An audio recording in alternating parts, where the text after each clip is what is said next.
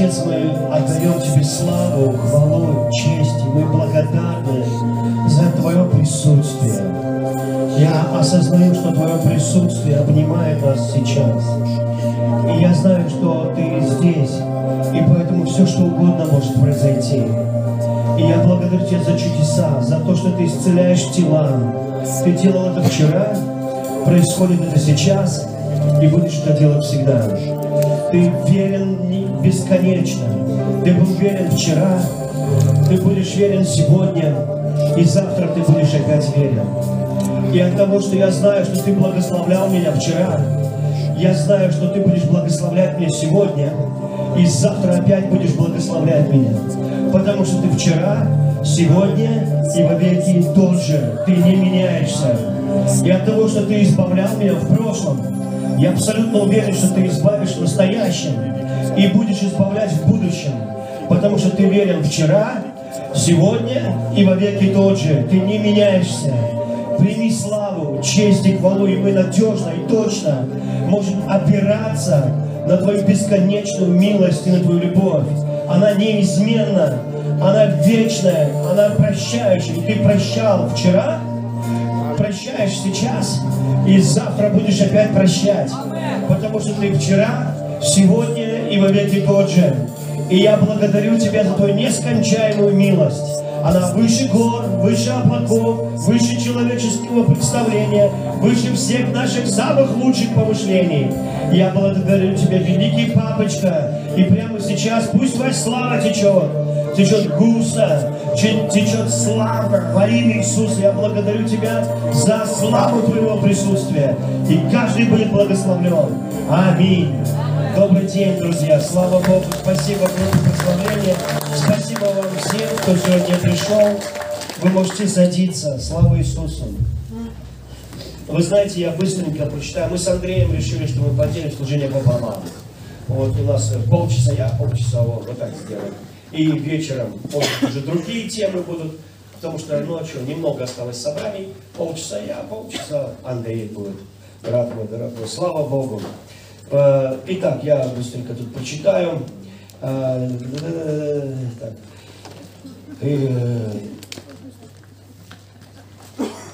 Сейчас, не это, наверное. Так.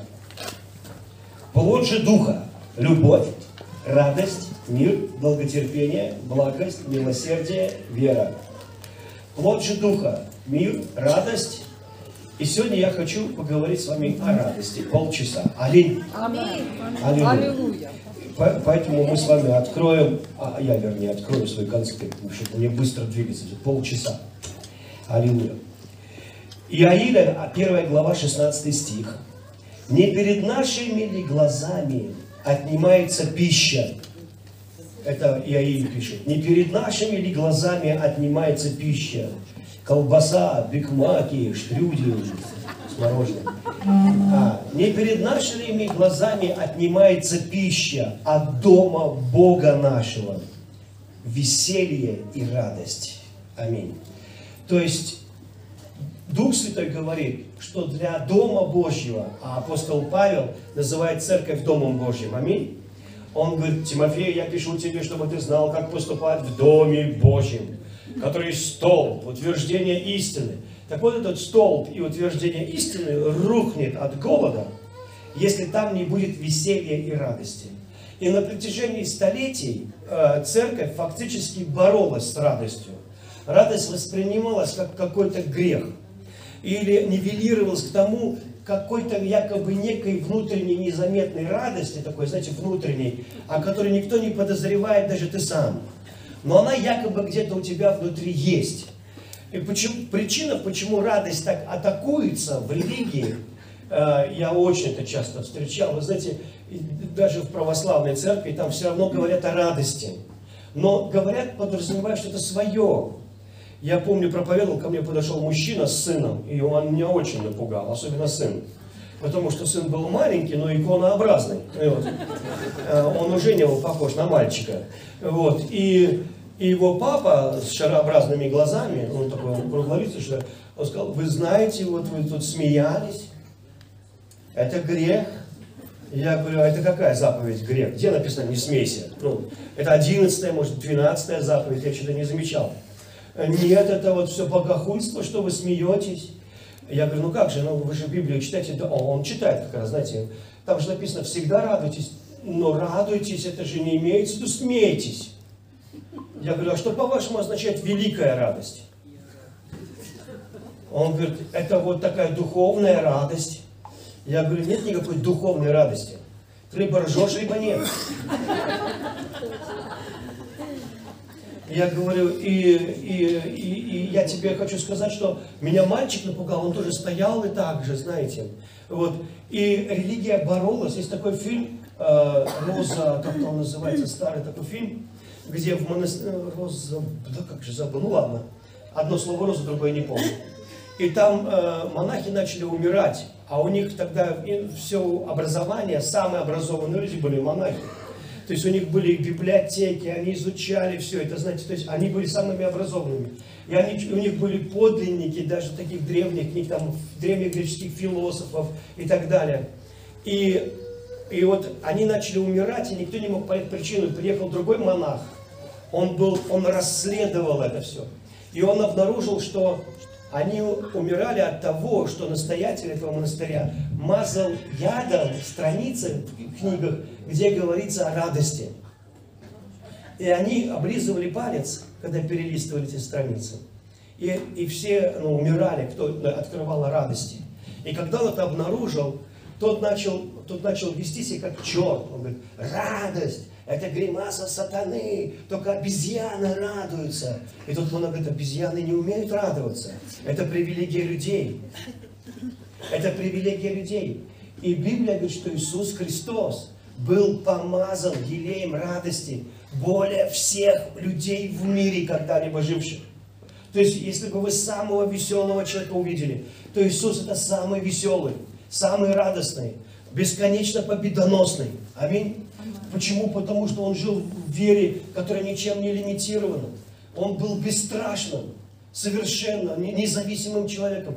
Как ты можешь быть, если ты свободный, ты не можешь не радоваться? Потому что ты, ты управляешь жизнью, а не жизнь тобой. Аминь, аминь. Не ты думаешь, что сегодня на голову свалится, а ты свалишься всем на голову. Аминь. Ты, ты не думаешь о том, что будет плохо, ты изменяешь обстоятельства. Это уже смешно. Вы правда или нет? Они все уплыли на лодках. Иисус говорит, я хочу помолиться, побыть с отцом.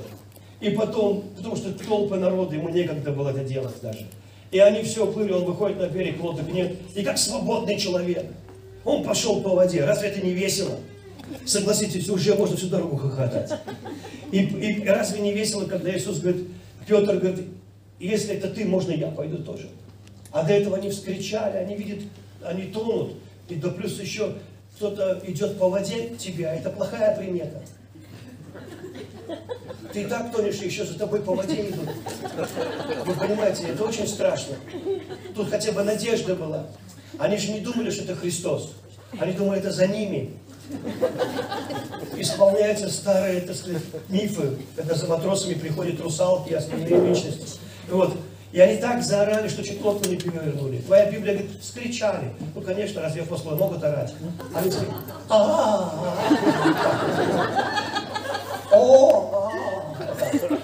Они так орали, что Иисус говорит, все, все нормально, все нормально, это я. Они такие, Петр, если это ты, можно я тоже по воде Иди. И Петр раз, и тоже идет. Это же весело, согласитесь. Вот. И поэтому с Иисусом было очень хорошо, очень комфортно. Я вообще верю, что дар радости – это самый мощный дар. Потому что написано, что это вознаграждение. Радость – это вознаграждение. Радость – это не только состояние, это состояние как награда. И там написано, за то, что ты возненавидел беззаконие и возлюбил правду, Божий Бог твой помазал тебя маслом радости. Это самый огромный орден, самая большая медаль. Э, самый большой титул радостный человек. Аминь. Потому что если ты имеешь статус там нереального генерала, но ты хмурый, это не даст тебе благословения лично. Радость – это невероятная награда. И поэтому, когда Иисус умирает на кресте, следующие стихи в Исаии 53 глава, Он на подвиг души своей будет смотреть с довольством. с радостью. И потом написано сразу же, возвеселись, неплодная, не рождающаяся, не мучившаяся родами. То есть возвеселись, у тебя будет больше детей. Почему? Потому что теперь эта радость изольется на тебя. Иисус делится своей радостью с тобой теперь. Потому что ты его радость. И он это тебе дает не потому, что ты заслужил, а потому, что он хочет тебя благословить радостью. Если у него радость за то, что он возненавидел беззаконие и возлюбил правду, то тебе радость за то, что он умер и воскрес за тебя. И я понял, что дьявол хочет украсть радость из церкви всегда. Вы знаете, очень часто даже воскресные собрания не имеют никакой радости. Я, я считаю, что если люди в церкви не смеялись в воскресенье, это провальное служение. Ну, для меня. Это катастрофа. Мы, мы одобряем, когда люди плачут на собрании. Но все равно это радостные слезы, правда?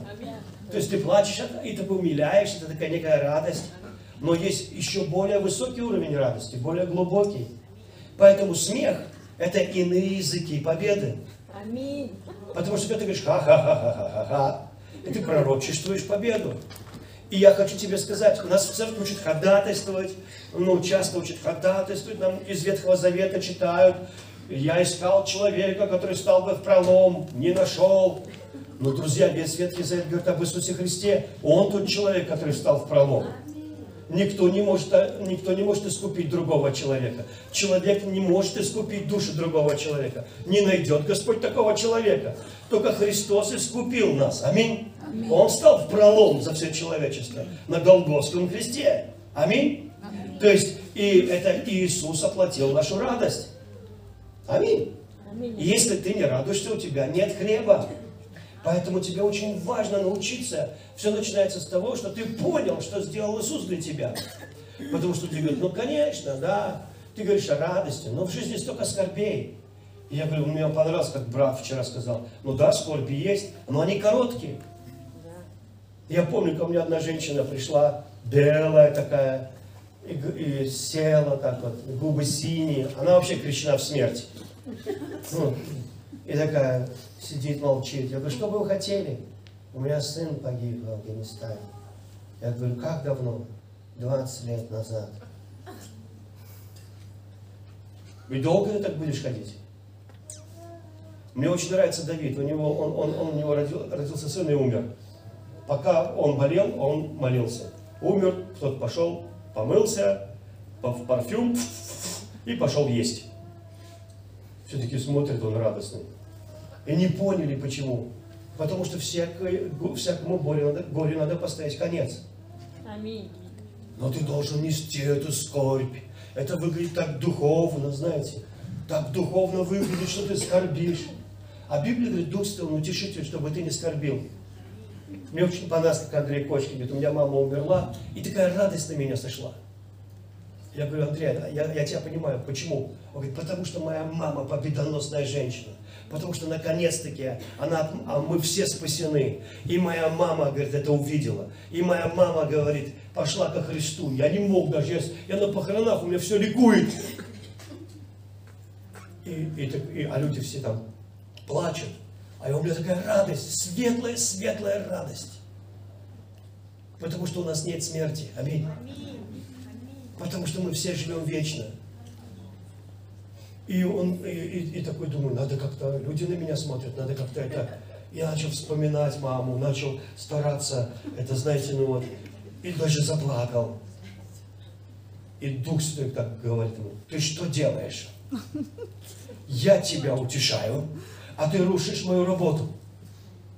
Потому что это сверхъестественно, если человек на похоронах, у него радость появилась. Вы знаете, когда мне сказали, что а, отец мой ушел к Богу, ну, я, а я вообще даже не мог один побыть. И меня везли уже из Нижнего Тагила в Екатеринбург.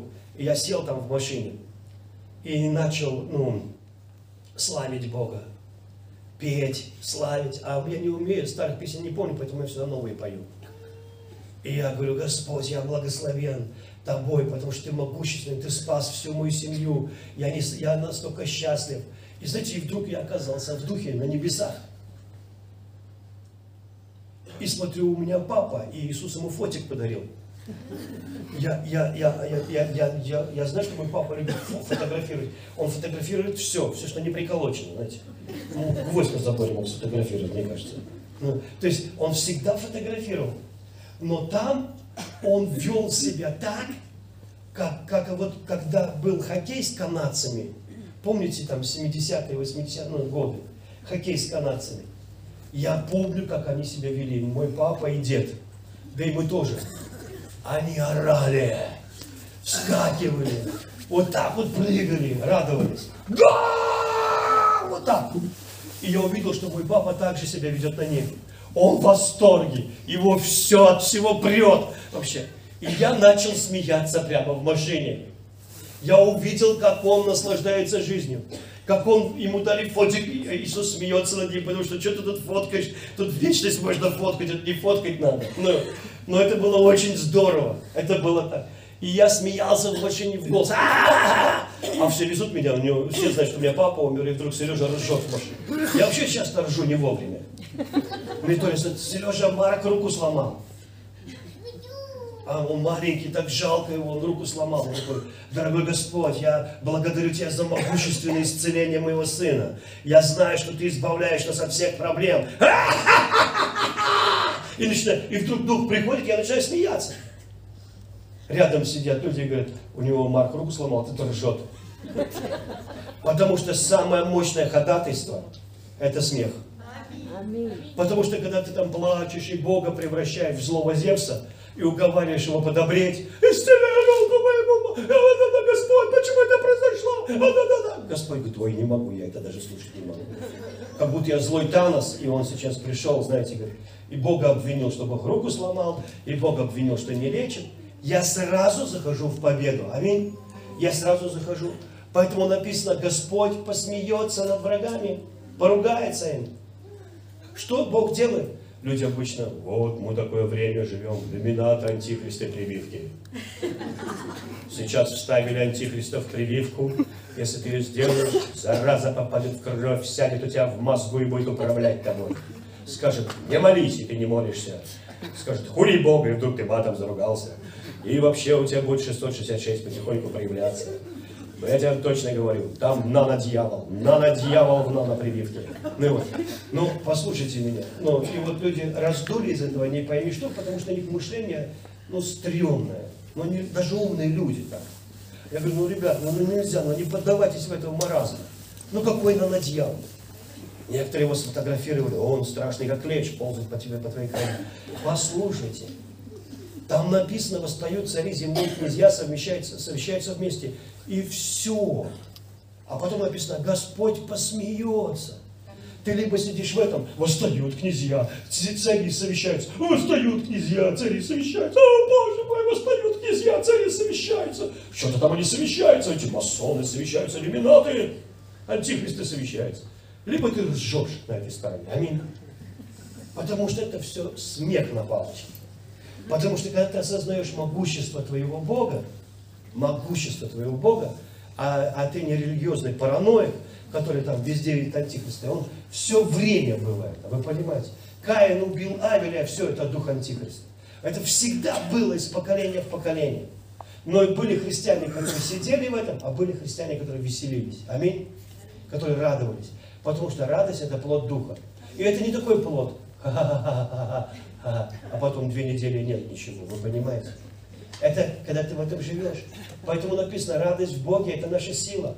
Даже Господь угрожает в одном месте Писания за то, что ты не служил Богу с радостью и весельем. А что такое веселье, как вы думаете? Ну вот я просто, вы же русский язык знаете, вы же веселились. Или нет? Никогда не веселился. Не знаю, о чем ты говоришь. Не слышал такого слова даже. Не знаю, о чем он говорит, веселились. Это что такое? Ну, веселились, ржали, там, я не знаю, там песни пели, веселились, танцевали. Господи, танцевали, не знаю, что Вот. Вот это надо было делать с Богом. Аминь. Веселиться с Богом. Я помню, у нас тоже один пастор говорит, а что это за holy dance у вас такой христианский? У нас нет в церкви дискотек. Я говорю, а теперь будут. А он говорит, почему? Потому что в Библии написано, чтобы мы веселились. Я говорю, почему вот на свадьбе, да, да, вот на свадьбе такая музыка ставят, более интересная, более танцевальная. Под нее легче веселиться. Потому что под некоторые христианские песни ты не развеселишься ни за что.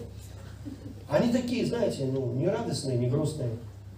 Я не знаю даже какие. Никакие. Ну, никакие. И я помню, сколько критики, знаете, я спел как-то «Хихи-хихи, Господь простил грехи». Абсолютно библейский текст вообще. Ничего богохульного, согласитесь. Но разве это не радостно? А что? Ты говоришь, Господь простил грехи. Если тебе бы Господь простил грехи, и ты в это веришь, по-моему, это радостная новость. Аминь. Потом, ха-ха-ха-ха, теперь я без греха. Это же радостная новость. Потом, лю-лю-лю-лю, я Господа люблю. Почему? Ля-ля-ля-ля, если любит он меня, это новость. Там есть богохульный текст? Нет. Там есть ребячество? Есть ребячество. Там есть игра? Есть игра. Ты что, еще играл? Ты у нас, может, еще лицедей? Так мы тебя похороним отдельно? Или вот, послушайте, все в мире играет. Кошка играет со своим хвостом. Котята играют друг с другом и с тобой. Все играет вообще. Девочка играет в маму. Мальчик играет в солдата. Кто-то играет во врача. Кто-то, у нас дети играют в группу прославления в пастора. Аминь. То есть мы все играем. Бог великий режиссер. Птицы играют друг с другом. Вы видели когда-нибудь это? Все. И все танцуют. Даже змеи вокруг друга танцуют. Даже журавли танцуют. Мне очень нравится в мире животных. Они не помнят, все танцуют, понимаете? Вся тварь сотворена Богом с улыбкой. Ты видел страуса? Я не знаю, какого у него настроения, но по роже всегда хорошее. Все улыбится. Даже змея улыбается. Вы понимаете? Все абсолютно. Может, у него плохое настроение, но рожа счастливая. Собака радуется, виляет хвостом. Вы понимаете? То есть все сотворено Богом, видно, что сам Бог счастлив. Если бы Бог был такой, как мы представляем, все бы тварь была такая. Страус такая. Не смешной. А вы видели верблюда? Он патологический в шаломе. Он вообще в шаломе. Какие добрые глаза. Вы знаете, я просто в восторге, насколько они хороши. Понимаете, а у него пустыня, ему вообще ничем радоваться. У него по барабану, у него вообще все хорошо. И когда я смотрю на творение, все сотворено счастливым. Кроме человека. Вы понимаете? И поэтому Бог хочет, чтобы мы вернулись к огромной радости, чтобы у тебя не было херофобии, боязни радости. Люди так боятся радости, как греха. В то время как радость – это твоя сила – твое чудо, твое исцеление, твое благословение. Это самый мощный архангел во Вселенной. Его называют елей радости. Это самый сильный, говорил на меня не в обиде вообще нисколько. Потому что архангел радости, или елей радости, или дух радости, их вообще может быть очень много. Очень много. От духа сатиры радости, который прикалывается. Да так, что ржать до слез можно. От множества их. Вы слышите меня? Аминь. Иисус был помазан елеем радости, но я, мое, моя версия, что у него семикратное помазание радостью. И у страха Божьего своя радость. Библия говорит, что он был исполнен семи очей и семи рогов. Это Иисус Христос. Вы знаете, что у Иисуса семь очей и семь рогов? Не знали? Откройте книгу Откровений. Вот, Агнец, вот лев из колена Иудина, он искупил нас. Я повернулся и увидел Агнца как бы закланного. У него было семь очей и семь рогов. Что означает семь духов Божьих, которые были на нем. Семь духов Божьих. И каждый дух одарил его своей радостью. Есть радость благочестия. Когда бывает, ты что-то сделал для других людей, у тебя прет от радости. Переживали же такое? Дал и дал вовремя. И ты радуешься больше, чем тот э, человек, которому ты дал. Так или нет? Есть радость страха Божьего, это уникальная радость. Это такая радость, что Господь пугай меня и пугай еще. Вы понимаете, потому что это очень было круто. Это было весело. Есть, есть радость мудрости, когда истина веселит тебя, когда ты настолько счастлив от нее, что смеешься. Но когда это проявляется в церкви, как радость откровения, то церковь гомерически хохочет. Во времена Мартина Лютера церковь ржала так, что люди катались по полу и ползали от истины, от радости, откровений. Вы понимаете, да, это? То есть каждый дух наделяет тебя своей радостью. Он говорит, я хочу дать ему радость. И когда я спас, я был переполнен радости. Даже моя мама, которая всегда была в депрессии, приехала домой радостная. Это было, это было большим знамением, чем любая проповедь. Потому что Андрей, когда увидел, сказал, я не знаю, во что там мама уверовала, но то, что с ней произошло, лучше не трогать. Потому что она стала счастливой. Понимаете? Потому, потому что это радость, которая наделяет тебя. И дьявол хочет украсть эту радость. Потому что тут проблема, здесь проблема, там проблема. Я знаю, у тебя могут быть проблемы, но причина радости больше твоей проблемы. Причина радости выше твоей проблемы. Потому что даже если Марк сломал руку, Бог исцелил руку, это причина радости, я в это верю. Я радуюсь не тому, что рука сломана, я радуюсь тому, что она исцелилась. Я радуюсь тому, что Бог верен. Я радуюсь тому, что Он выводит меня. Если у меня нет денег, я радуюсь не тому, что у меня денег нет, а тому, что они уже пришли. И я начинаю благодарить. И через благодарность я захожу в радость. Благодарность – это дверь в счастье, в радость. Поэтому написано «за все благодарите». Аминь. За все. Я э, помню, меня, ну там попросили у меня, короче, по дороге э, денег. Я говорю, у меня нет денег. Но я не боялся этого человека, он поддатый был. Не боялся. Я даже думал, может, пороже ему дать. А потом подумал, не надо, мы же христиане. Потому денег у меня все равно нет. А он говорит, снимай куртку. Я подумал, я вспомнил проповедь одного пастора, где он сказал, что если он нас попросит одну одежду, мы тебе в рожу дадим за это. Ну, вот. И так помазанно об этом проповедовал. Ну, в контексте его послания он вовсе не собирался делиться одеждой. И, я подумал, и мне даже понравилось, как он проповедовал. Он, ну, в контексте его послания подумал, дам ему пороже. А потом подумал, написано, если у тебя просит одну одежду, отдай вторую. И в какое-то время я замешкался между двумя откровениями. И потом думаю, ну ладно, поступлю лучше по Евангелию, потому что это все-таки пастор ну, весело проповедовал, но это... Я снял куртку на, а он говорит, ты кольцо снимай. Ой, думаю, надо было бить по роже.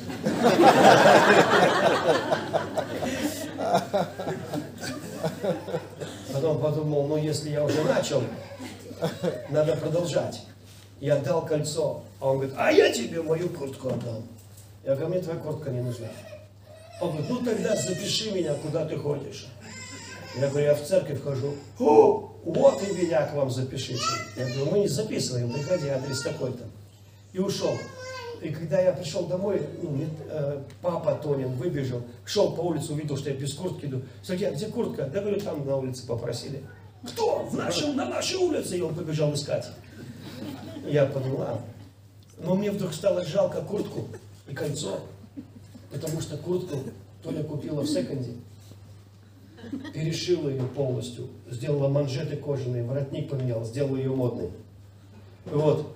Потому что денег у нас не было, вот такие куртки там еще. А кольцо мы недавно поженились, мне так было жалко, что она мне на палец одела, а это ему пришлось отдать. И я почувствовался таким идиотом. Думаю, Сереж, дурак ты, Сережа, думаю. А потом думаю, ай, надо благодарить, потому что Библия говорит, за все благодарите. Аминь. У нас неправильно переведено. Там не так написано, там не написано за все благодарить. Потому что если тебе сломали руку, ты говоришь, Господи, благодарю Тебя, что мне сломали руку. Слава Тебе, Господь. Нет, это тупо, правда? Но я не знал, что это неправильный перевод, поэтому я так молился. Правильный перевод во всех обстоятельствах вашей жизни благодарите Бога.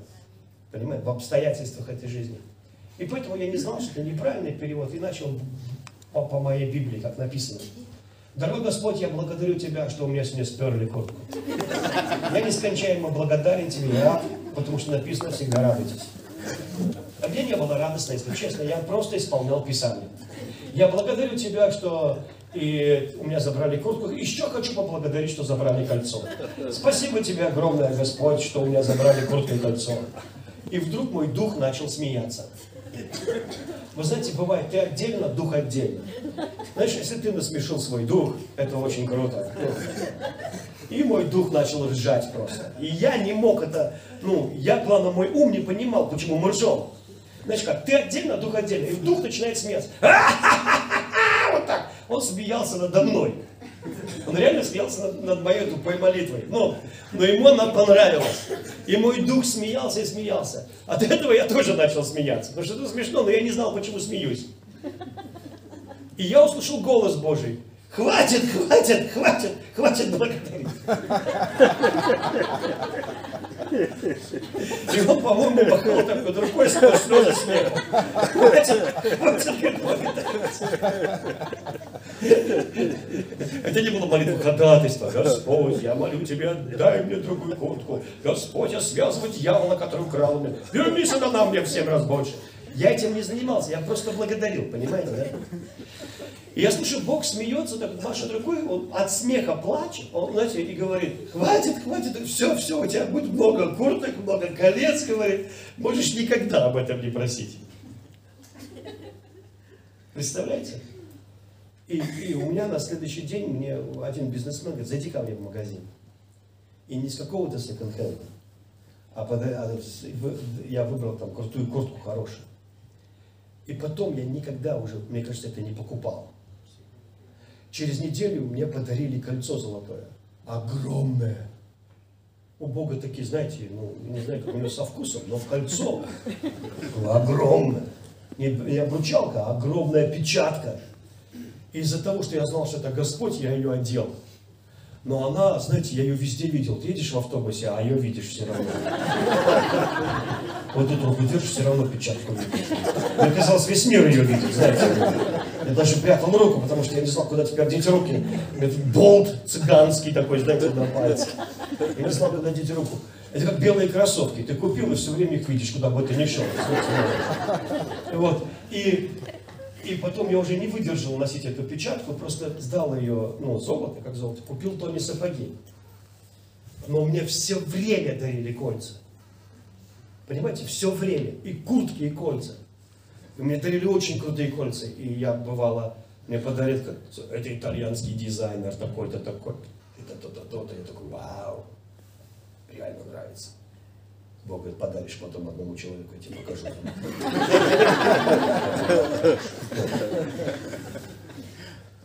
Я помню, мы пришли в гости, знаете, а там муж, жена, одна небогатая люди, говорит, смотри, что мне муж подарил. Там такой брюлик, знаете. Я смотрю, Тонечка так смотрела. А я понимаю, я не могу, я не могу. И мне аж грустно стало. И я, я, я говорю, ну, я Тони такой подарить не могу, ей обычно папа дарит. Мой. Вот Тони вообще опасна. Она, если что-то увидела, у нее через неделю это появляется. Вы Вот, ее Бог любит. Вот у нее, знаете, вот как-то вот она захотела что-то, оно раз через неделю мы приходим, друзья, в гости, они говорят, слушайте, вот э, мы вот тут у нас кольца, если вы выберете себе, ну, что-нибудь, э, вот за пять тысяч рублей, что хотите? Я смотрю кольцо с бриллиантом. Я не разбираюсь, но понимаю, что бриллиант его снизу не закрывает. То есть, потому что бриллиант большой, его не закрывают. Но оно такое грязное, знаете, вот как бы вот такой, как, ну, такой не видно даже блеск. Я говорю, Тоня, мне кажется, вот это хорошее кольцо. А они не понимают. И, и, и я говорю, ну давайте мы вот это возьмем. Я говорю, ну пять тысяч рублей. Мы пять тысяч рублей, приходим домой, щеточкой, как блеснет. Это старые, знаете, советские бриллианты огромного размера. Он стоит просто. Так что, когда мы к нашим друзьям пришли с этим кольцом, который и бриллиант в два раза больше. Но это ладно. Через месяц ей дарят еще такое, только уже современным дизайном. Там уже другое. Еще одно. Я говорю, Тоня, тебе прямо опасно вот на что-то посмотреть, у тебя это будет. Потому что когда Бог, ты знаешь, ты, ты живешь в Его любви, то Бог ходит с тобой везде. Ты заходишь в магазин, ой, Бог такой нравится. Ладно. И оно приходит. Он говорит, ты еще даже не попросишь. Потому что когда твой Бог в твоем сознании истинный, любящий, верный, он даже в мечтах, в деталях, в мелочах шокирует тебя и радует тебя. Поэтому я не настроен ни на что дурное. Я настроен на, я всегда в предвкушении чуда, в предвкушении чего-то хорошего. Потому что когда я спасся, Бог сразу же благословил меня радостью. Я не знаю, почему люди спасаются так безрадостно. У меня мама тоже так. Я говорю, мам, повторяй молитву за пастором. Она что-то шевелила, шевелила губами. Я начал даже переживать.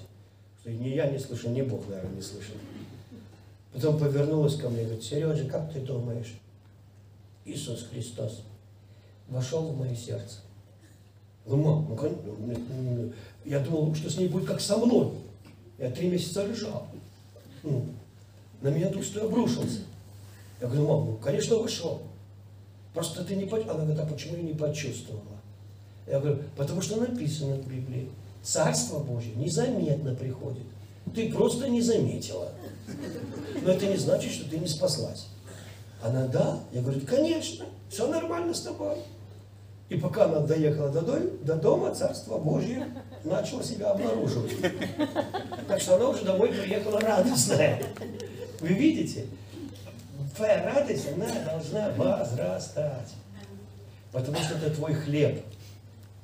И интуитивно все люди знают, что если я не радуюсь, что-то плохо в моей жизни. Потому что радость это пророчество, сегодняшняя радость это пророчество завтрашнего благословения. Аминь. Лев Толстой сказал, если не радуешься, смотри, где ошибся. А Генри Форд сказал, мы слишком много сделали, чтобы не радоваться. Слишком много сделали, чтобы не радоваться. Мы научились не радоваться, не, быть неблагодарными. Я, э, меня один друг благословил машиной. В то время, я вам скажу, я устал, от, я исполнил пророчество и нарекут тебя восстановителем развалин. А, я восстановил много, несколько развалин. Вот, и я устал восстанавливать развалины. Ну, вот, и вдруг мой друг подошел ко мне и говорит, Сережа, я хочу решить твои вопросы с машинами раз и навсегда. Я говорю, это как? Он говорит, продай свою девятку и отдай мне деньги. Ну, я понимал, что он имеет в виду. Девятка у меня была ужасная. Мне ее бандит один подарил.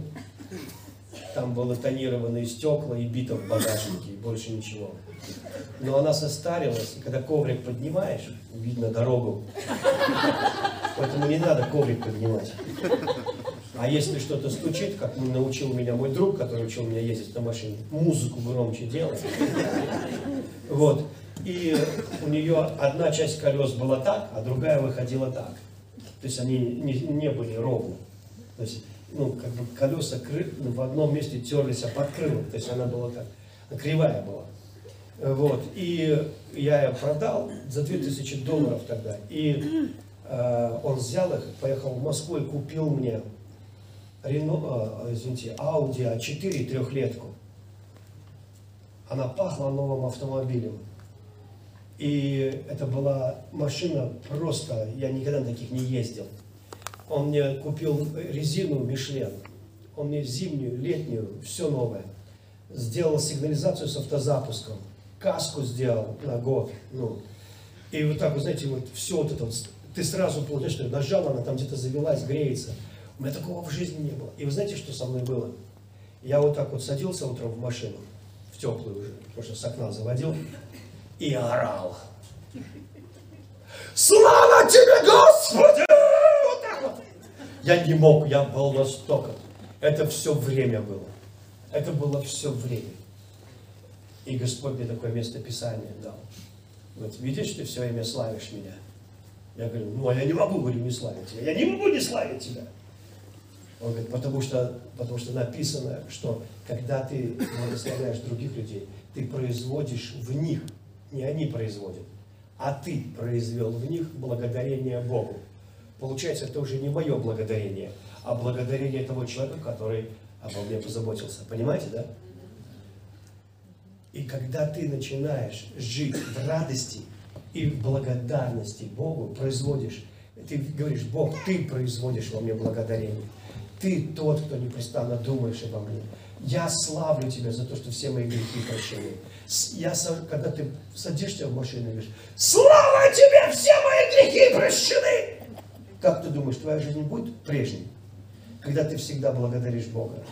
Слава тебе, Господь, я праведность Божья. Кровь твоя сделала меня праведным. Ой, я так благодарен тебе.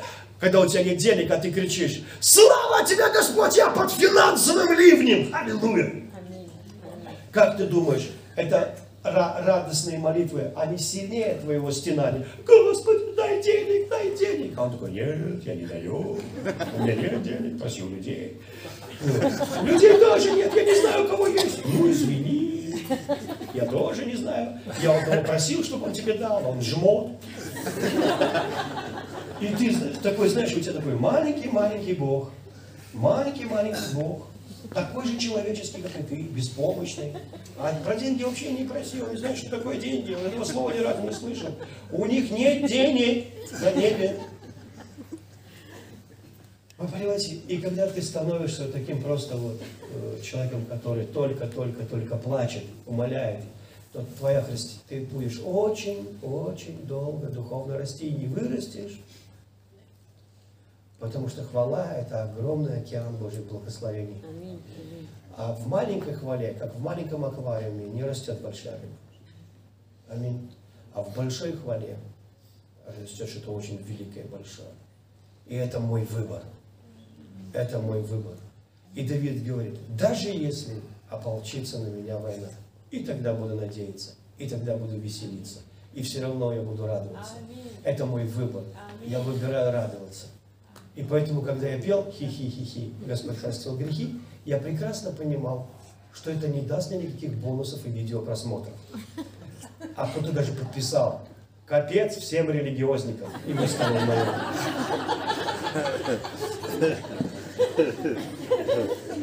А я не пел это для, чтобы капец религиозникам сделать здесь. Я перед Богом умолялся, вы понимаете? Я перед Богом это делал. И я понимал, что это, не, это тебя только позорит, это вовсе тебя не величит. И там нет хороших комментариев, поверьте. Там комментарии, а вот придурок, вот как только таких земля носит. И когда, знаете, я Кеннета Хейгена смотришь, и там все падают, хохочут. Ведь к нему пришел Иисус Христос. Это одно из последних явлений Иисуса в его жизни, в жизни Кеннета Хейгена. И сказал, последние годы твоей жизни у тебя будет самое мощное помазание люди будут на, от 8 метров от тебя на расстоянии и начнут падать от силы духа и смеяться. Потому что самое мощное проявление славы – это смех. Аминь. Что? Да, мой друг, заставить тебя смеяться может только Дух Святой. Аминь. И самое мощное проявление славы Божьей – это смех. И Библия говорит, во святилище Божьем, там, в эпицентре Его славы, там не пар и дым, там не надо ходить в бахилах и говорить, свят, о, свят, о, свят. Там эти херувимы так не летают.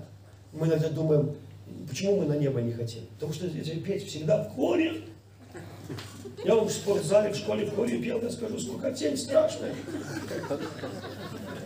И сейчас, я сейчас умру, я пойду в вечный хор. Да я лучше в Норильске поживу. Да, тут темно, но есть надежда. И, из-за того, что ну, нам кажется, что небо это такое стрёмное, скучное место, мы туда не торопимся, согласитесь.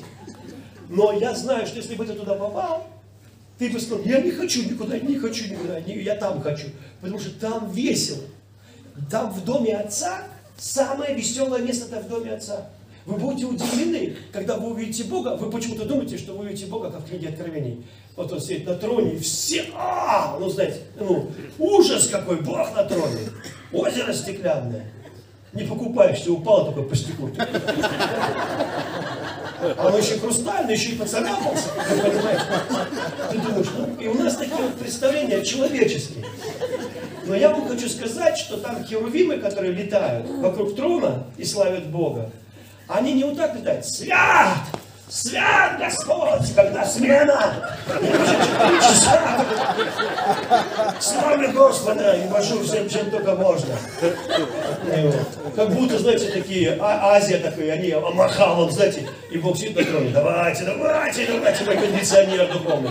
Вот, и машите крылами. Нет, это самое счастливое место там, потому что они в экстазе счастья. Они летают больше, чем скорость света. И там громы, молнии, свят, там просто экстаз. Там вот так вот, если ты без тела в своем теле бы попал физическом, тебя бы разорвало на миллион Сережей. Понимаешь, просто разорвало от счастья. Там бывает в церкви, слава, приходит в церкви, помню, пришло, мы все опьянели, качались, как пьяные матросы. Кто-то ползал, кто-то ржал. И все боятся, когда люди смеются. Один пастор бегал чуть ли не с огнетушителем. Ты что смеешься? Не смейся, веди себя нормально. Так как где же не смеяться-то? И он везде, ему везде нормально себя ведет. И у него такая жизнь такая нормальная такая. Там и надо церковь, это место, где надо смеяться. Если в этот темный Норильск с полярной ночи придет ржа, поверьте, эта церковь переполнится, все будут заходить такие, а что там такое? Вы понимаете, а что там? Они не будут думать, что там масоны собрались, свидетели Иеговы. Главное, что они нам не проповедуют, вы понимаете? Потому что если к вам вернется радость Христа, самого Христа, вы не сможете не расти. Это невозможно. В эту наказание будет в церковь не пускаем. Потому что церковь это самое радостное место. И эта радость, она ответственна за все буквально. И я, я убежден, что если мы вернемся в эту радость, Бог за то, что ты не служил мне с радостью, будешь служить врагам своим. Понял? Понял. Будешь служить дьяволу, депрессии, геморрою своему будешь служить, обслуживать его будешь. Деньги на него потратишь. Будешь ему десятину отдавать, понимаешь, из зарплаты, не геморрой. Вот за то, что не служил Богу с радостью. Потому что радость это смысл бытия. Хвала и радость это смысл бытия. Зачем ты меня сотворил, Господь? Чтобы ты радовался. Нет, это понятно. А цель жизни зачем? Чтобы ты радовался. Да, нет, я имею в виду, что я сделать должен. Радоваться. Я тебе о деле говорю. Наделать-то что для тебя. Ничего не надо наделывать для меня, уже все наделал, вы понимаете? Уже все мои дела сделаны, завершены. Еще не хватало, чтобы ты что-то наделал тут. Вы понимаете? Твое дело радоваться теперь заверш... завершенным делам. Смотреть и радоваться. Вау, Бог тут! Вау, Бог тут! О, я не могу, ничего круто, вы понимаете? А мы пришли наделать, добавить Богу радости. Вы понимаете? Да ты не добавишь Богу радости, тебя приглашают в Его радость. Друг мой, если ты решил, что ты добавишь Богу радости, ты сильно ошибаешься. Понимаете? Если ты думаешь, ты запоешь, и на небе хвала умножится на твоих песен, да ты поешь, это скрип гаражной двери по сравнению с музыкой небесных сфер. Тебя приглашают в радость, вы понимаете? Ты где читал? Дорогие друзья, я пришел, чтобы мы собрались вместе. Я даже за это умру. Чтобы мы соорганизовались, и каждый взял ножик, картошку, начистил, и мы вместе, так скажем, вырастем и нажарим шашлыков. И суши накатаем. Все работаем вместе, дорогая церковь, на небесную вечеринку. Нет, тебя приглашают на готовый ужин. И когда Иисус сказал «совершилось», Он имел в виду, что все сделано. Он не говорил «свершилось, я все, теперь вы». Я умер, давайте, давайте, то же самое делайте. Вот. И люди говорят, я не готов быть христианином. Я не готов быть христианином, потому что Иисус это подвиг, а я чему? Я не могу так. Так Он знает, что ты не можешь. Он не пришел, чтобы ты смог, вы понимаете? Вот в чем дело. Он пришел, чтобы ты вошел в его радость. Мы в это не верим. Знаешь, это, это ладно. Да быть не может. Прям вот в радость. Прям бесплатно. Подвоха нет? Вы говорите, нет подвоха. Если я говорю, Андрей, брат мой дорогой, я вдруг оказался очень богатым, и он узнал об этом. Оказывается, Серега стал богатым, у него миллиард. Я говорю, Андрей, я хочу тебе подарить машину. И я решил тебе сразу Мазерати подарить. Мазерати. И я ему подарил. И вдруг через месяц ему приходит кредит 5000 долларов в месяц.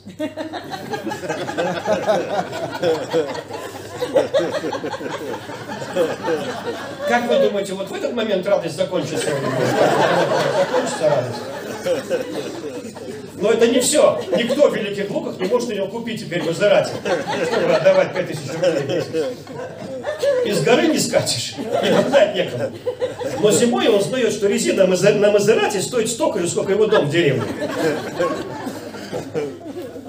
И что надо что-то делать с этим. А когда она сломается, то в автосервисе все говорят, а что ты нам привез сюда? Что это такое? Мы даже не знаем, как здесь открывается капот. Понимаете? То есть это называется подстава. И когда я говорю, Евангелие это добрая весть, это круче, чем Мазерати, придите, это бесплатно, это совершенно, это подарок. Ты да, да, Бог все грехи прощает, это подарок. Ты дурачок клюнул. А потом оказывается, что за этот подарок надо платить. Домашнюю группу вести, десятину отдавать, поститься, молиться, когда ты сюда свернул. Где-то примерно через полгода кредитной жизни. А еще ты должен ходить в церковь, если ты не придешь, ты проклят, с тобой будет хуже, чем до того, как ты пришел. Хуже, мой друг, даже не обольщайся. А ты что думал? Спасся вот так и все? Иисус страдал, а ты что думал, так вот не будешь? Нет, мой друг. И ты говоришь, ребят, ну вы же меня обманули. Почему? Вы просто не все рассказали. Вы чувствуете, что здесь лоходром? И это все дьявольские штучки. Потому что Бог сделал это простым. Я поэтому и служу ему, что это я бесплатно служу, потому что он не служит. Я веду домашнюю группу не потому, чтобы и благорасположение его завоевать. Я даю десятину, но не потому, чтобы он мне воздал. Да я вовек, если не буду давать, он меня будет благословлять. Он щедрый, богатый, понимаете? Я даю, потому что я не свинья.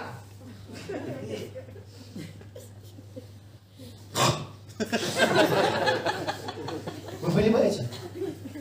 Потому что я тоже из-за его любви, она провоцирует меня быть щедрым. Она провоцирует меня также любить. Я не даю, ты. люди говорят, если ты, Сергей, будешь такой Евангелие проповедовать, люди распоясутся, не будут по воскресеньям в церковь ходить. Я говорю, не хотите, вы свободны. А что, можно не ходить? Можно не ходить, я тебе говорю. Зачем ты ходишь?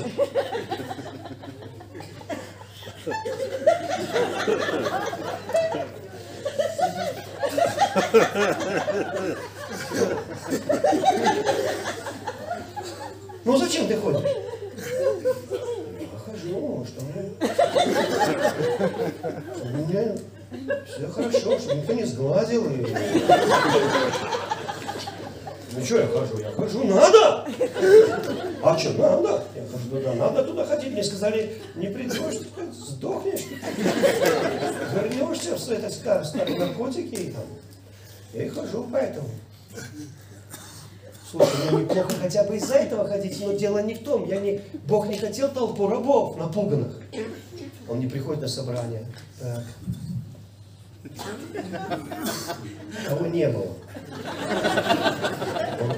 У нас пастор так посмотрят, не пришли некоторые люди, и отчитает тех, кто пришел.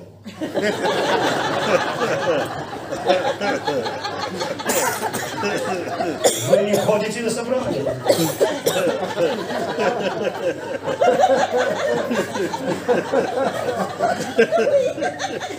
Он, конечно, так не делает. Но иногда нам доставалось за тех, кто не пришел. Профилактика. Это знаешь так, выбрал старшего, чтобы младший учился.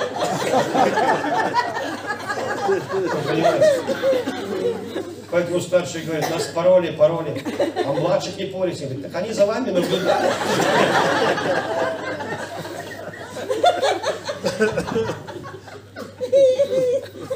И думали. Ты же маленький тупой, он думал, да что, тупой у меня старший брат. Опять на те же грабли наступает. Ты уж давно должен выучить, где в квартире грабли стоят. В брате, кстати, первые три года уходит только на то, чтобы выучить, где грабли стоят. Потому что они никуда не уйдут, поверь мне. Просто не надо говорить вот это своей жене. Будет каждый раз. «А, да чин».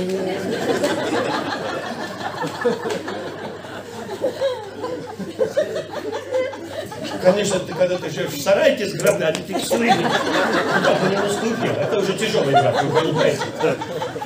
Ну, обычно в нормальной, не сильно проклятой семье двое-трое граблей, не больше, вы понимаете. И как бы можно выучить уже, правильно? Я верю, что Бог создал нас для радости. Аминь. Он сначала создал смешную вселенную, радостную. И потом тебя. И Адам не был такой. «Вау, Слава тебе, Господи. Голый такой стоит. Господи Адам, о, Бог пришел.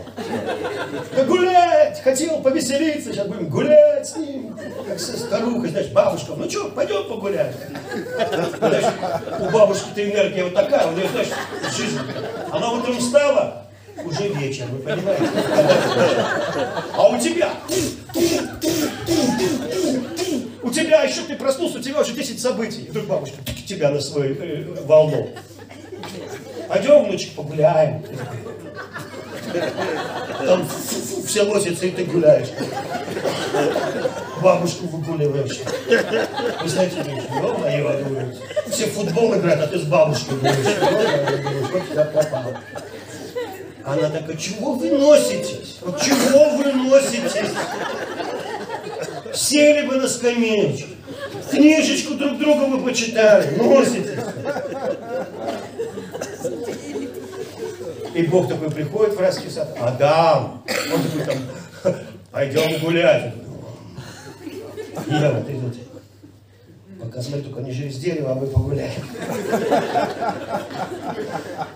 Послушайте, это самое веселое время. Вы понимаете? Это самое счастливое время, когда ты с Богом. Аминь. Это самое счастливое.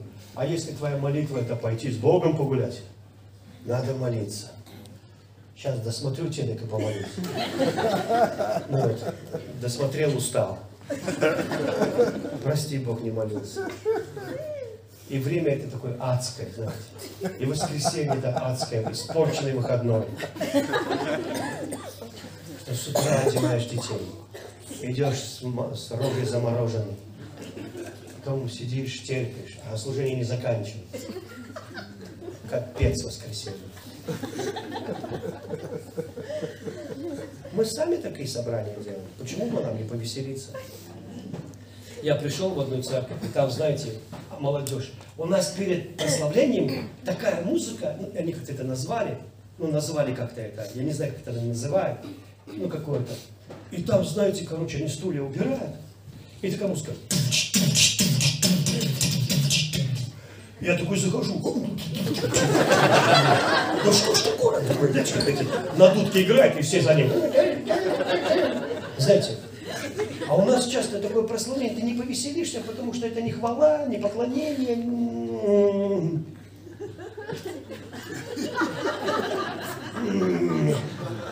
И текст потом не можешь вспомнить, о чем пели. Но пока пели, помнил. Слушай, а что, можно такую музыку в церкви? Так, конечно. Если бы я умел вот это все, я бы уже сделал. Он- Я говорю своей молодежи, сделайте нормальную музыку, которая вам нравится. Они, нам не нравится. Я говорю, как же, я же вижу, вот, когда вы включаете такую музыку, вы танцуете. А под эту не танцуете. А если не танцуете, то это не так. Сначала надо танцевать. Я знаю одного пастора, он в Японии пастор, из, э, миссионер из Австралии. У них самая большая церковь в Японии, 5000 человек.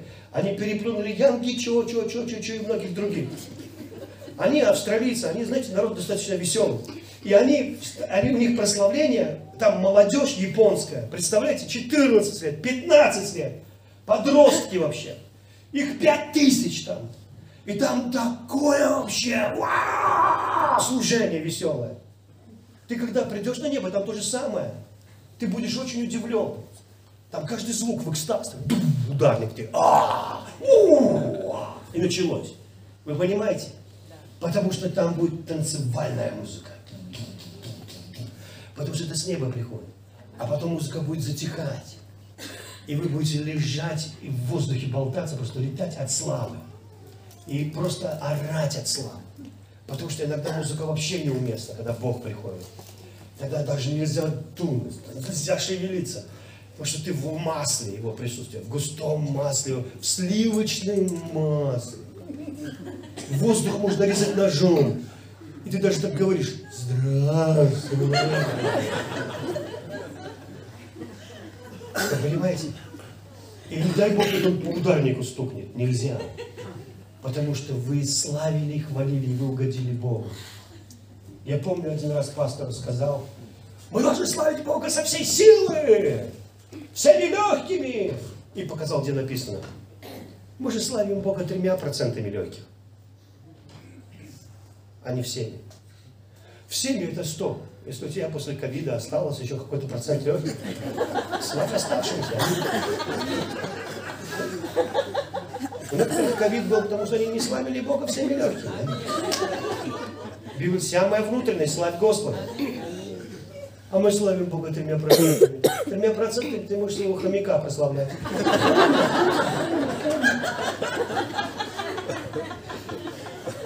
Но когда ты всеми легкими. И я, знаете, сказал, хорошо, я буду сейчас славить всеми легкими со всей силы. Я дождался, когда музыка загремит. Был на первом ряду. Пастор же не думал, что мы буквально это будем делать. Похоже, я это один и делал. И я начал скакать.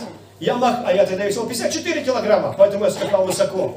Я, я славил Бога, я дергал ногами, вверх поднимал их. Я не знаю, как Давид. Давид же не ходил в балетную школу. Он не стоял там, он, он, у него не был такой.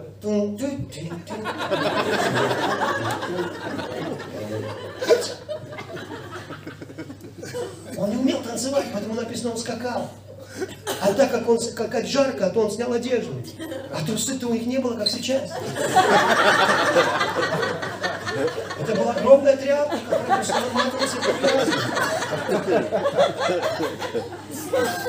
Это было очень стрёмно. Мои хихи-хихи, Господь простил грехи. Это просто детский сад, ясельная группа. Этот скакал так перед ковчегом, он был мокрый весь, потный и в крови. Ты бы видел этого мужика, он весь в крови от быков, которых они резали по дороге через каждых шесть шагов. Хрясь, вы понимаете? И он скачет весь потный, в кровище, в трусы, в крови. Дикий. Ты думаешь, обалдеть вообще. Вот первобытные люди. И когда я скакал, я не, не, немного успел проскакать. Потому что рука Бога опустилась на меня, физически, вот так вот опустилась на меня. Я на пол упал. Он меня прижал к полу. Вот так вот, прижал к полу. Я стал этим ламинатом, ламинатом Пленкой на ламинате, вот пленкой. Редкий слой. Вы понимаете? Он прижал мне надо. Я реву, у меня вот такая лужа слез от, от, от того, что он любит меня. И это переживает каждая клетка моего тела. И голос, громкий голос. Ты угодил мне, сын! Ты угодил мне, сын! Меня чуть не разорвало. Угодить Богу. Чем? Тем, что я радуюсь о Его завоеваниях. Тем, что я радуюсь о Его величии. Тем, что я веселюсь о прощенных грехах. Чтобы Он на подвиг смотрел свой с удовольствием. Чтобы Он знал, что хотя бы Сережа верующий. Аминь. И мне все равно, что подумают обо мне люди. Бог обо мне, если подумает хорошо, у меня все попрет в жизни. Остальные подтянутся. Если ты будешь все время смотреть, что люди скажут, да ничего они не скажут. Они скажут, смотрите, как его Бог благословил. Вот что они скажут. Я в одной церкви был, я все закончил, аминь, сейчас брат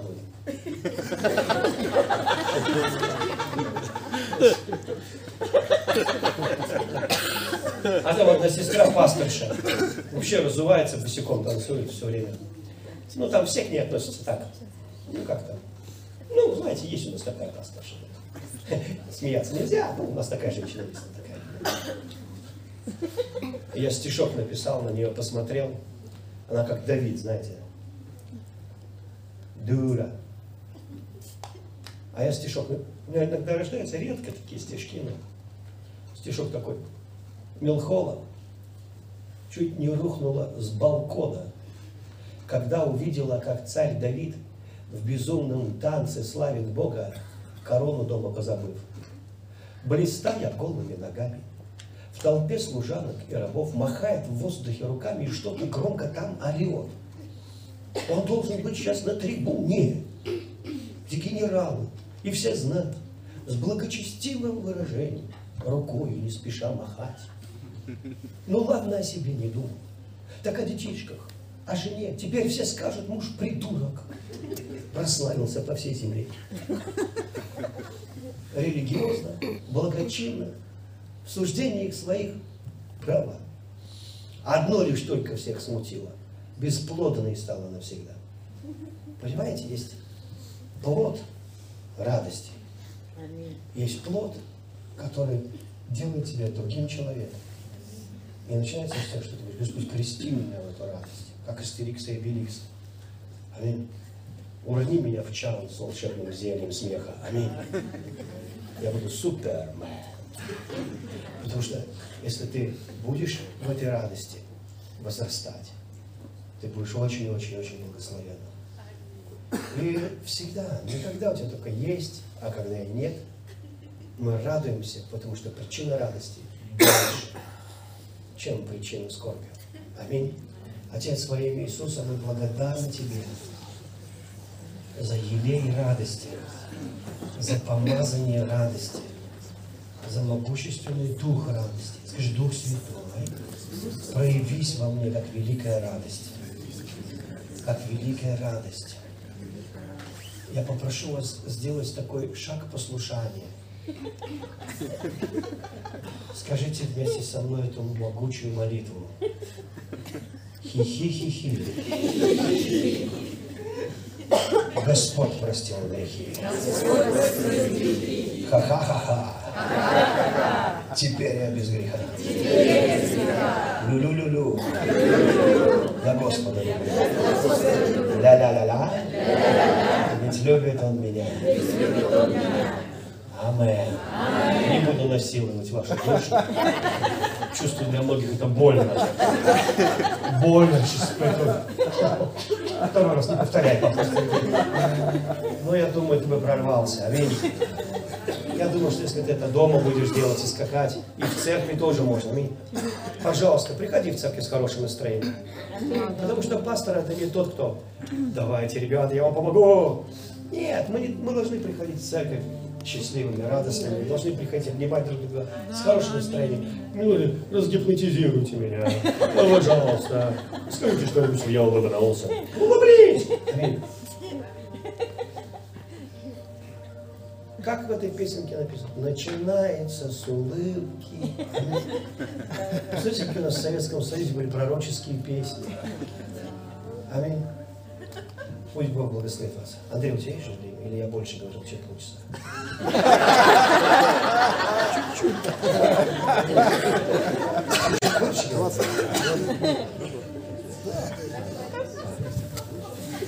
Аллилуйя. Слава Иисусу. Давайте Богу дадим славу.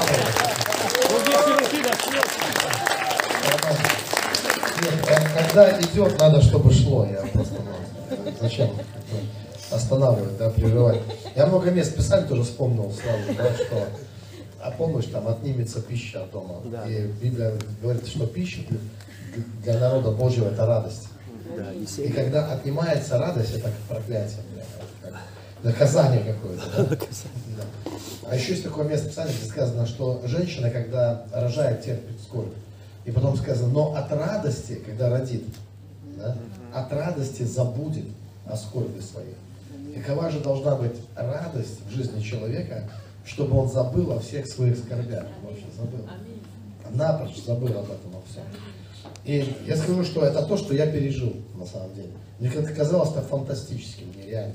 Особенно, когда у тебя там боли такие. Вы знаете, что душевные боли могут быть сильнее физические, даже гораздо. Но когда действительно на тебя обрушивается великая радость, ты забываешь о всех этих скорбях, это страх просто стирается из твоей памяти. Я э, э, очень коротко, но хочу некоторые важные вещи сказать.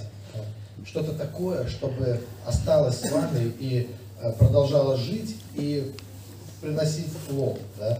Э, э, просто вот определенную информацию, определенный файл хотел бы поместить в ваши души, который действительно такая, вот такая программа, которая будет работать. Вот мы приехали, мы уедем, а возникает вопрос часто а жить-то дальше как? Чтобы вот хорошо дальше жить, да.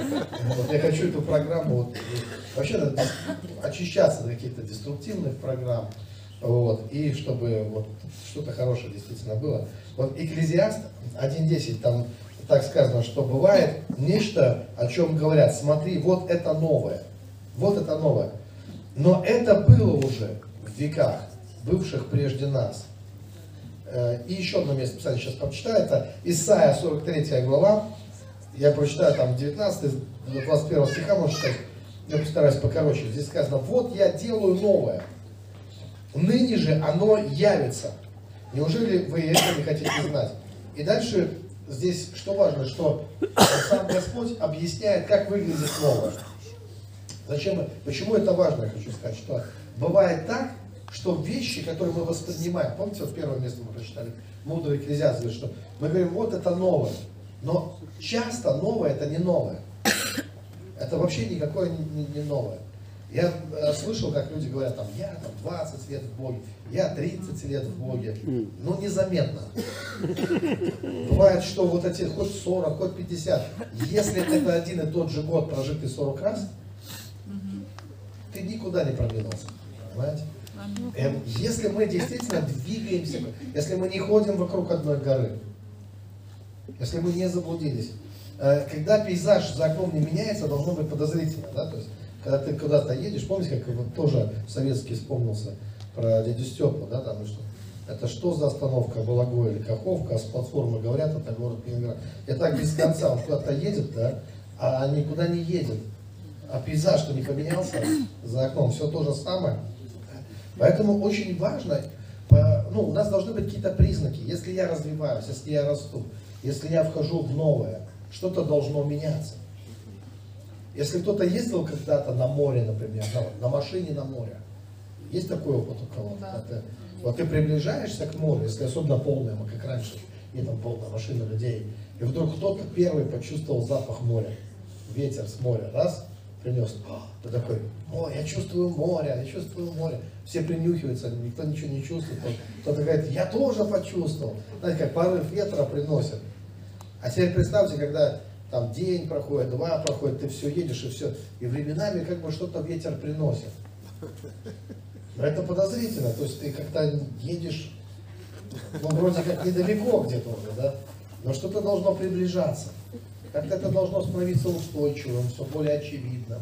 А потом вот оно море, а потом вот ты в него вошел, а потом вот ты в это погрузился. Понимаете, вот это есть рост, это движение на самом деле. Что-то должно меняться. Когда ты куда-то едешь, ландшафт меняется. Ты видишь, как меняется природа, меняется погода.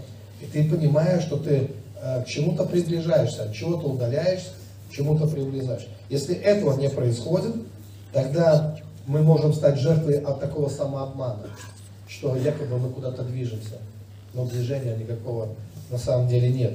И вот почему нам важно знать, как выглядит новое. Как выглядит новое, как это же новый ландшафт с точки зрения Бога э, в нашей духовной жизни. Что это такое? И вот Бог говорит, вот я делаю новое. И дальше он объясняет, я проложу дороги в степи, реки в пустыне. Ну и так далее. То есть смотрите, что получается. Новое это в нашей жизни. Это никогда, вот есть пустыня, допустим, какая, и, и пустыня, еще больше пустыни. это не новое. Просто в сознании э, многих людей, к сожалению, они думают, что новое это больше того же самого. Ну, к примеру, вот, мы даже говорим, новая домашняя группа. И мы думаем, что новая домашняя, это тот же я, но я вел одну домашку, а теперь ведут там 5 домашек. Потом ведут 10 там домашек. Потом буду вести там, хоть 100 домашек. Это не новое вообще. Это все то же самое старое, только ты еще больше себя загрузил. Новое – это когда ты меняешься, люди меняются, все преображается. Это не просто количественное умножение. Количественное умножение, конечно, хорошо. Но оно хорошо, когда оно еще и качественно тоже осуществляется. Когда мы растем, когда подрастают новые служители, например. Да? То есть это не тот э, человек, вечный человек, как у нас даже есть такое слово балласт. Ну вот просто вот так, для мебели. Вот, есть и хорошо. А когда мы меняемся, когда мы преображаем, когда в пустыне появляется река, когда в пустыне появляются озера, реки, то это уже не пустыня. Это происходит такое терраформирование, изменение климата, изменение атмосферы. Э, там поселяются новые ну, просто существа, там новые животные приходят, там смотришь, что-то там живет, какая-то жизнь появляется. То есть пустыня уходит, пустыня отступает, и это совершенно другой климат, другая атмосфера. Ну, это все, что... Для того, чтобы церковь росла, э, никакая программа не поможет, какие бы они ни были замечательные, никакая программа не поможет изменение атмосферы поможет. Чтобы люди возвращались в церковь, э, меня спрашивал э, один пастор, говорил, ну что такое, вот они, реабилитация, там, ну, он реабилитацией занимался, всегда говорит, что это такое? Они пришли, вот, но он мне так вот, они пришли там в одних трусах, и тут дырявых, он пришел, ушел там с чемоданами там вещей, Бог ему все дал, потом у него там э, бизнес, у него жена, у него дети, ну всю жизнь его строил, в церкви не видишь этого человека. Ты начинаешь говорить ему, вот Бог тебе сделал то, Бог тебе сделал, Бог тебе... Смотришь, пришел, надолго не хватает. Одно служение съел, два съел, а опять его нет. И я ему говорю, слушай, и, и будет так. Почему? Потому что вот тот, вот та реактивная сила, которая выстрелила его, вот те, знаете, чем мы часто движимы бываем? Почему вообще люди к Богу приходят чаще всего? Из-за проблем. Но у проблем есть одно свойство, они решаются со временем, особенно в Боге. Кто понимает? И если твоим двигателем в жизни были проблемы, и ты не пересел с этого ядра проблем, у этого ядра есть своя траектория. Сначала оно хорошо тебя выстрелило, но потом неизбежно ну, заканчивается эта реактивная сила, и ядро начинает все ближе, ближе к земле. И человек оказывается там же потом. Опять проблема, потом опять то же самое. Все. И вот это такая все. Но на ядре до звезд не долетишь. Скажем так. Говорят, чтобы до ближайшей звезды долететь, надо всю планету сжечь. Все пустить на топливо. И то неизвестно, хватит или не хватит. То есть не долетит. А Библия говорит, что стезя праведника, как светило лучезарно, которое все более и более восходит до полного, что мы будем сиять, как звезды. А как это, какой силой это можно сделать? Ну, ясно, что, смотрите, все люди, которые приходили к Иисусу, из-за проблем, таких было много. Мы немного о них читаем на самом деле. Вот он пришел, вот он получил свое чудо, и потом мы что-то и не слышим об этих людях. Но были те, которые были движимы чем-то другим, чем проблема. Совершенно другим. Да? Да. Были. Значит, и мы можем двигаться не только проблемами, а пересесть однажды. Мне кажется, что проблема, которая побуждает человек искать Бога. Это его шанс не только решить проблему, но сделать какое-то открытие, открыть для себя нечто новое. Да. И сойти с этого, ну, найти истинный путь. Найти ту настоящую силу, которая движет тобою, не потому, что у тебя проблемы. Ну, например, вот брат говорит об этом счастье, об этой радости и так далее, да? Э, вот, найти такую силу, которая будет, будет двигать всегда, вот эти глаголы вечной жизни, которые двигают тобой. И вот это совершенно, совершенно новое, совершенно. И я очень коротко хочу рассказать, вот, и возьму для иллюстрации одного русского персонажа, такого мифического русского персонажа. Э, всем известны эти сказки наши русские, да, э, про Ивана Дурака, Емеля, там, Иванушка. Вообще это сакральная личность, на самом деле. Мы упускаем этот момент. Дело в том, что Иван Дурак – это такой собирательный образ. В нем отражаются библейские персонажи. Это Иосиф, это Давид. Потому что его история – это история вот, э, библейских героев. У него есть братья, у него есть отец. Как Давид нес, э, помните, да, туда, в зону боевых действий, он шел к братьям, чтобы принести. Вот так Иванушка был послан отцом, чтобы э, там пасут овец его братья. Кстати, интересно, что в русской сказке, в настоящей русской сказке, там уже как жили, были старик со старухой, там были у них три сына, и имена их не названы. Вот они были умные. Умный был. Да, но безымянные. Имена вообще ни старика, ни старухи. А имя только есть у одного, это Иван. Вот у него есть имя. Как бы вот весь прожектор на нем, вот он имеет значение в, этом, в этой семье. Другие безымянные, скажем так. Они неплохие, они хорошие, они умные, они правильные. У них все нормально, как бы, да? Но они не Иван. И э, дело в том, почему эта история, э, она важна. Дело в том, что через эту историю мы начинаем лучше понимать Библию. Мы лучше начинаем понимать то, что понимали древние. Э, вот то, что они увидели в Писании, то, что мы иногда упускаем в наше время.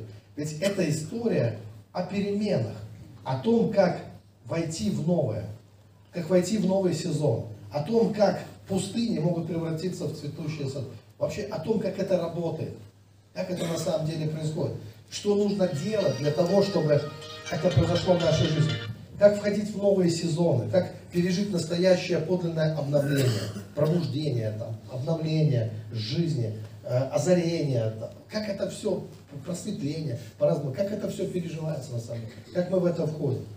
И вот что мы, мы видим, смотрите, э, сам старик и почему нас за стариком ставят? Они представляют собой старое. Они представляют собой хорошее, доброе, старое, по-другому скажем так, традицию.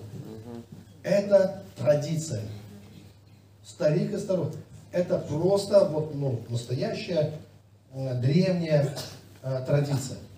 Это то, что не меняется. То, что является традиционным. Их дети, те, которые умные, это те, кто являются последователями старой традиции. То есть это те, кто поддерживает традицию. У них есть одна миссия, одна цель в жизни. Совершенно поддерживать, соответствовать и поддерживать ну, ту традицию, в которой они живут. Эта семья, это крестьянская семья.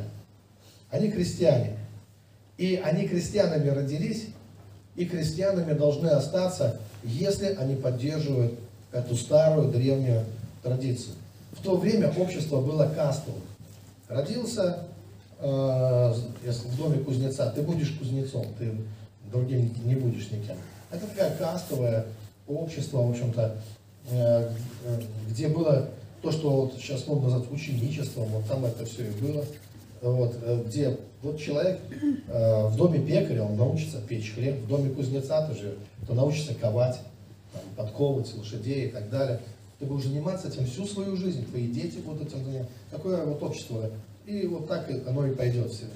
Но э, все с этим нормально. А, Иван, он, кстати, не борется, э, у него не являются его врагами ни его родители, ни его братья. Хотя братья, кстати говоря, так же, как и в истории с Иосифом, которые предали Иосифа, помните? Так же, как в истории с Давидом, которые подпрокляли его, сказали, знаем мы тебя, ты какой ты человек. Точно так же и в этой русской сказке братья также, они возненавидели, э, в общем-то, Ивана.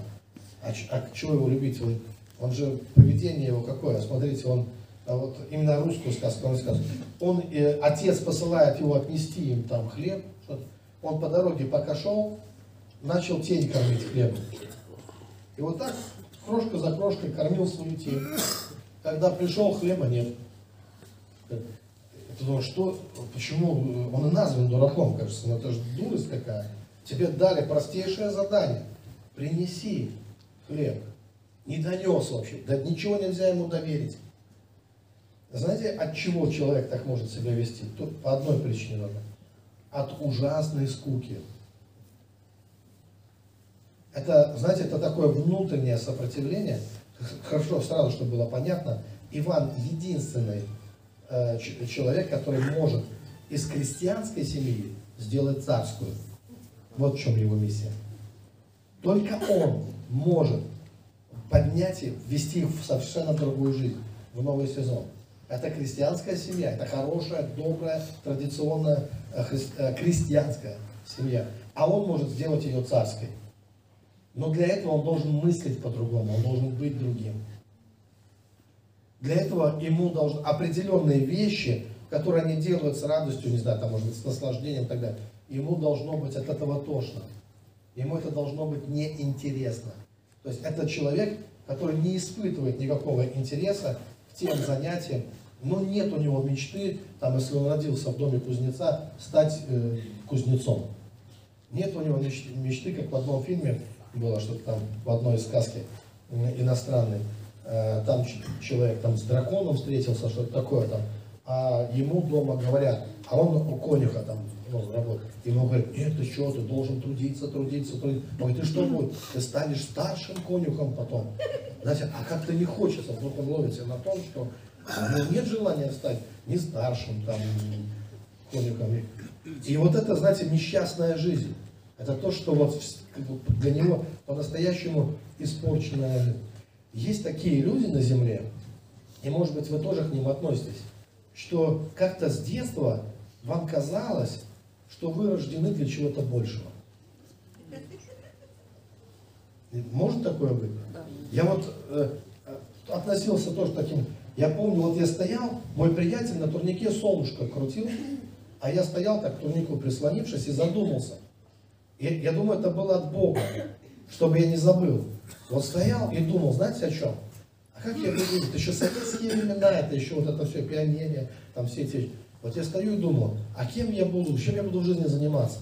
А раньше такая, что пропагандировалось в основном? То есть ты пойдешь на завод и будешь болванки точить всю жизнь. Вообще. И большинство людей, которых я знал вокруг меня, вот что нет, они знали только вот дорогу на работу, с работы и пару дежурных магазинов вообще по дороге. То есть она была настолько однообразна. И, и я приходил в ужас, думая о том, что неужели я вот так вот проживу свою жизнь где-то на заводе, каким-нибудь токарем там или что-то буду все, какие-то болванки. Да я сам болваном стал вообще. Вот так вот, или где-то на конвейере. И я, и я себе сказал тогда, нет, я так не хочу. Это, ну не в этом смысл моей жизни. Это бессмысленная жизнь. Просто без... И только я задумался, знаете, такой подростковый возраст, когда ты вдруг можешь задуматься о смысле жизни. И тут мне кроссовок в лоб и прилетел. Так что я, видимо, я наклонился как-то, так что размышлял. А тот там на турнике там болтался. И со всего маха мне кроссовком впечатал. И тут и звезды я увидел, и все. И вот эта мысль о смысле жизни, в чем смысл жизни, она забилась в мою голову навсегда вообще. Я этого смысла потом искал. Я в институте искал, я книги читал. Я князя Трубецкого опять читал книгу о смысле жизни. Там. Я другие читал. Для чего? Чтобы понять, а в чем же вот смысл жизни? Откуда? Для меня это всегда был самый интересный вопрос. И, видимо, Бог так все устроил, чтобы запечатлеть это вот навсегда. Чтобы я не забыл, потому что многие забывают. Потом быт, рутина, вот это все. И человек забывает о каких-то важных вопросах. Привыкай, просто привыкай. И я помню этот момент в моей жизни, когда я хожу на работу, ужасно рано надо вставать, я не люблю такое. Это ужасно рано. Я ходил на работу, и вдруг ты, так, такой страх пришел. Знаете от чего? Привыкаешь. И как бы уже ничего. Смиряешься, привыкаешь. И вот в тот момент, когда я был напуган тем, что, походу, я привыкаю, и тебе кажется, ну, какие-то юношеские э, смешные э, вот эти твои мечты о смысле жизни. Нет, вот настоящий быт. Вот, видимо, так и происходит со всеми людьми. Просто привыкают, приспосабливаются, смиряются и входят вот в эту колею. И вот в этот момент как раз и, и в Евангелие оно при, при, пришло ко мне, в этот момент как раз мне начали проповедовать собой. И это было таким спасением. настоящим спасением от какого-то бессмысленного вот такого существования. Потому что ну, это, это трагедия, мне кажется, когда мы становимся жертвой какого-то бессмыслицы какой-то. Да?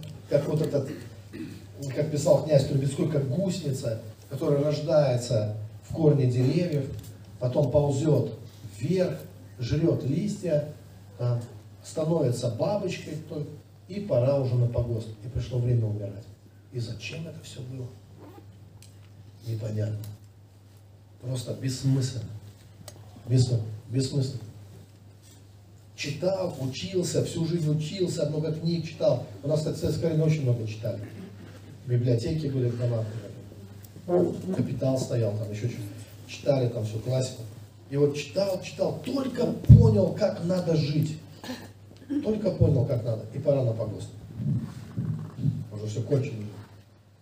Но это я немножко чуть в другую тему не, не выскочил. Так, так вот, смотрите, вот этот момент, только не надо путать. Иван это не маргинал. Иван это не, не бунтарь. Иван не хочет ничего разрушать. Э, Это не, это не тот, кто умничает, знаете, там. Он вообще не умничает. А в чем этот персонаж? Какие у него качества? Он абсолютно искренний, Иван Доров, это абсолютно искренне, до неприличия искренний, раз. Второе, и самое важное, наверное, он вообще ни к чему не привязан. Если ты к чему-то привязан, шансов нет. Наши, основная наша причина всех наших страданий, почему вот не осуществить человеку, в принципе, трудно человеку, вот то, о чем брат говорит, мы здесь можем посмеяться на служении, весело, но почему потом человек так легко это теряет, свою радость? Почему? Да потому что она уходит вместе с нашими привязанностями почему-то. Потому что все к чему-то, к деньгам, к славе, там, э, э, к, ду- к другим людям, там еще, вот любая привязанность, это причина страданий в нашей жизни. А страдание не дает радоваться. Что это за такое привязанность? Это когда ты как Кощей. Ну, как, как- не как Кощей, то есть ты вначале хочешь, там, не знаю, сундук денег там или что. То есть ты хоть ты несчастен, потому что у тебя нет этого сундука. А когда он у тебя появился, ты как Кощей над златом чахнет. То есть ты был несчастен до того, как получил, и ты не становишься счастливым, когда получил. Это не делает тебя счастливым. Потому что сначала было плохо, потому что не было, а теперь плохо, потому что есть и не будет скоро. Снова. И вот это вечная такая, знаете, человек как будто, живет часто так, как будто он приговорен. Знаете, как будто ему сообщили его приговор, вот как заключенный в тюрьме, которому сказали, что там на рассвете ему голову отрубят. Может он радоваться? Теперь он думает только о казни. Теперь он думает только, у него нету другой мысли. Все, весь мир потерял для него значение. Все, что в мире есть, все, все ушло куда-то. Только одно, вот эта казнь, вот эта гильотина, вот то, что будет. И вот так работает привязанность. Любая привязанность, она закрывает наши глаза на все, что есть. На, на- ну, на все, что э, Бог имеет для нас, на все возможности, на, э, на, на полноту жизни. Потому что смысл-то жизни, по сути, в ее полноте, на самом деле. Потому что жизнь теряет, может потерять смысл только по одной причине. Смерть ну, делает жизнь бессмысленной. Потому что неважно, мудрец ты или глупец, если итог будет это могила, то тогда все бессмысленно. Все, чем занимался, во что верил, что любил, чему стремился. Смерть, она превращает жизнь в бессмыслицу. А полнота жизни, полнота жизни это вечная жизнь. Она наделяет смыслом все, что ты делаешь. Весь твой жизненный опыт становится необходимым. Потому что это подготовка к чему-то. Так или нет? Ну, это ответ на, на, на- на важный вопрос. И, в принципе, на этом я должен завершить. Прямо здесь и сейчас. Но я все равно предлагаю вам задуматься об этом. Э, Посмотрите, он абсолютно ни к чему не привязан. И поэтому он не в мире, он над миром.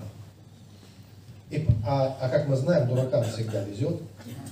Дуракам закон не писан. Дурак, драться с ним не советую, он бьет со всей дурью, даже не думает, от, от всей э, своей души.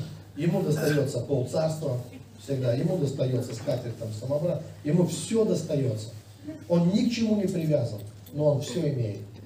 Он всегда радостный, всегда счастливый, всегда всем помогает, обо всех заботится. И к нему как. Понимаете, Только он может пойти туда, не зная куда, и принести то, не зная что.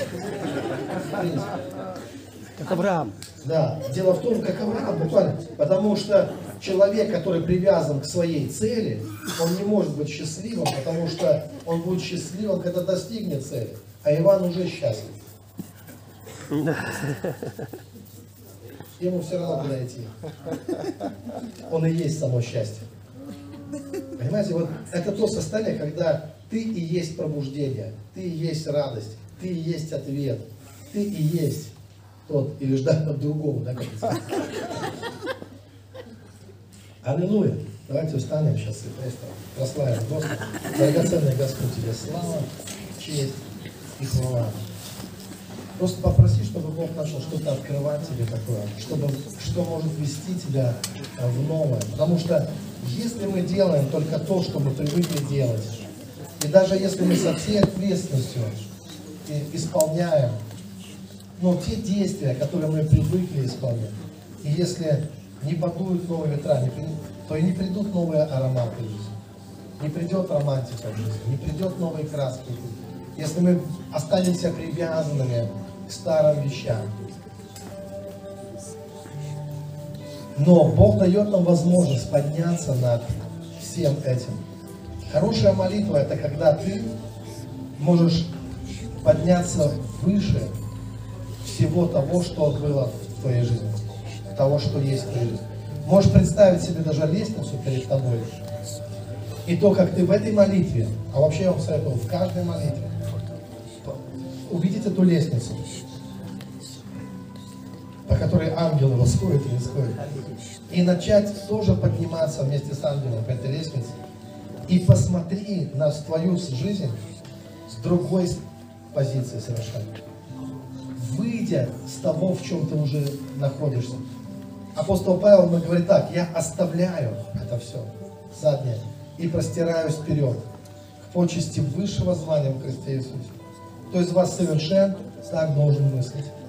А кто так не видит, Бог говорит, он говорит, Бог ему откроет. Поэтому сейчас просто начни подниматься, хотя бы на несколько ступеней.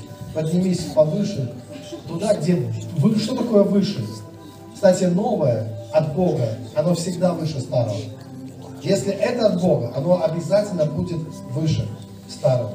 То есть это больше любви, это больше искренности, это больше настоящего, соответственно, живого. Это не резиновое христианство, это не какое-то пластиковое, это самое настоящее. Поднимись выше, Посмотри оттуда вниз и скажи, я расстаюсь с тем, что, ну, вот тем, что было раньше. Я поднимаюсь выше, потому что стезя праведника – это как светило лучезарное. Поэтому я восхожу выше, выше и выше. Благодарю Тебя, Господь. Слава Тебе, Господь. Аллилуйя. Аминь.